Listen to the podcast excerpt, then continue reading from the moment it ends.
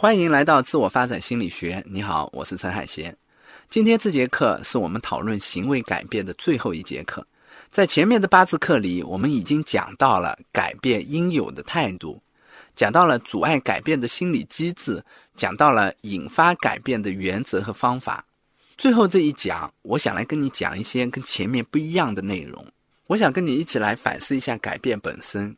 也许你会有些奇怪，我们为什么要反思改变呢？改变有什么不对吗？我们来学习一门自我发展的课程，不就是来学习改变的吗？一方面，我们总是期待改变，对改变心存向往，这是对的。但是另一方面，如果我们不知道改变的方向，盲目的想要有所不同，追求改变本身就会变成我们的心理舒适区。变成我们逃避真正改变的借口。事实上，想要改变本身就是把双刃剑。我们追求改变的背后，隐藏的心理状态就是对现在的自己的不满。这种不满当然可以转化成发展的动力，但它也有可能让你走上另外一条路，让你焦虑、迷茫、自卑、手足无措，甚至陷入重复无效的改变当中。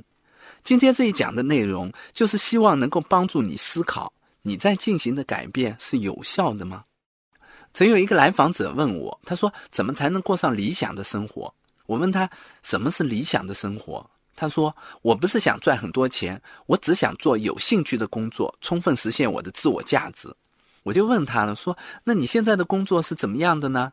他说：“我刚辞职，正在找工作。我毕业已经三年了，这是我的第五份工作。换工作的原因林林总总，相同的是，每次工作到半年，我就会非常焦虑，我就会想，这不是我想要的工作，我可不想庸庸碌碌的过这一生。老师，我怎么才能实现我的自我价值？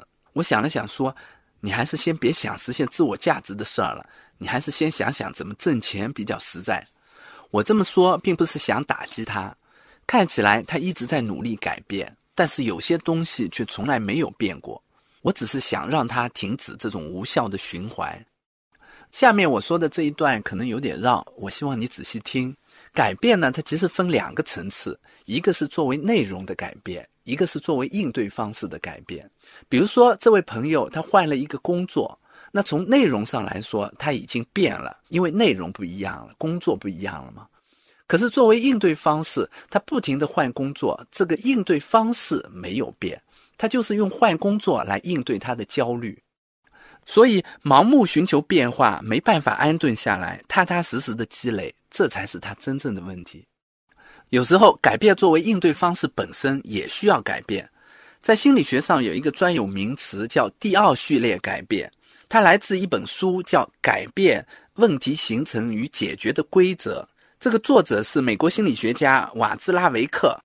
瓦兹拉维克在这本书里讲了很多例子来说明为什么改变没有解决问题，反而会变成一个问题本身。我有一个朋友曾给我讲他自己的故事，这是对第二序列改变最好的一个说明。我的这位朋友呢，他大学里有一段时间陷入了那种刨根问底的思想状态，别人觉得是天经地义的事儿，他就会想很多。比如说，他会想：为什么要学英语啊？为什么要读书啊？为什么要出国啊？为什么要工作赚钱啊？过度思考，他带来一个问题，就是他做任何选择都很犹豫，因为他总是想在源头上把这个事情想清楚，这浪费了他很多的时间和精力。他很痛苦，想要改变，可是做了很多尝试都没有成功，他就去跟父母讨论解决的办法。妈妈对他说：“你呀，就是犹豫。”下回你要做选择的时候，就根据自己的价值观给自己不同的选项排序，这样不就好了吗？他觉得妈妈说的好像也有道理，就照着做了一段，可是并没有改变，因为他会继续思考说：那我的价值观是什么呢？这个价值观合不合理呢？然后他就去问他爸爸，他爸爸就跟他说：你这是一种特别的才能，很多人其实只是根据常识来生活，但你会用理性去思考。你看，我现在手下有很多员工，我要让他们建立起这种理性思维是很难的。而你呢，你天生就会，不要被常识蒙蔽，凡是问为什么，这就是一个审视世界很好的习惯啊。虽然说浪费点时间精力，却是很值得的。他爸爸说：“你不仅不用改，还要保持这个好习惯，因为未来会派上用场。”他觉得爸爸说的好像也有道理。回来以后，虽然他还会思考和纠结这些问题，却不再尝试改变了。结果，他的心情反而好了起来，想的也没那么多了。为什么鼓励他改变的妈妈没能让他改变，反而鼓励他不改变的爸爸促成了他的改变呢？我们用第二序列改变来分析一下：预设、多想、做选择时犹豫，这是我那个朋友想要改变的内容。而他总觉得自己有问题，想要努力改变自己的状态，这个改变就是他的应对方式。他妈妈给他的建议是去改变内容，而他爸爸改变的是他想要改变这个应对方式本身。为什么爸爸的建议更有效呢？这就要讲到我们心理学里另一个重要的概念——自我接纳。自我接纳这个词，我相信你已经听过很多了。但其实我们对自我接纳经常有两个很重要的误解。第一个误解是以为自我接纳就是不改变，自我接纳本身也是一种改变，而且是一种很难的改变。难在哪里呢？难在忍受。人只要有焦虑，就会想要改变。可是顺境逆境都是人生的常态，有时候我们就需要去忍受不好的境遇，哪怕暂时看不到希望。第二个误解，很多人说自我接纳的时候，他其实是把它当做获取另一种好处的途径。经常有来访者跟我说：“老师，我觉得我很多地方都不好，很想接纳自己，可是怎么才能做到呢？”当他这么说的时候，他其实是把自我接纳当做了一种获得幸福、平静、快乐的手段。他心里想的是：如果我自我接纳了，那我就会变得更好了。你看，这本质上其实还是在追求改变，追求自我接纳。这个追求本身就是他没有办法接纳自我的原因。那真正的自我接纳说的是什么呢？它其实不是追求，而是一种舍弃。他要我们舍弃对生活的那种过度控制，对完美自我和完美世界的幻想和执念。心理治疗领域里有一种很著名的疗法，叫生田疗法。它的核心理念是带着问题生存，为所当为。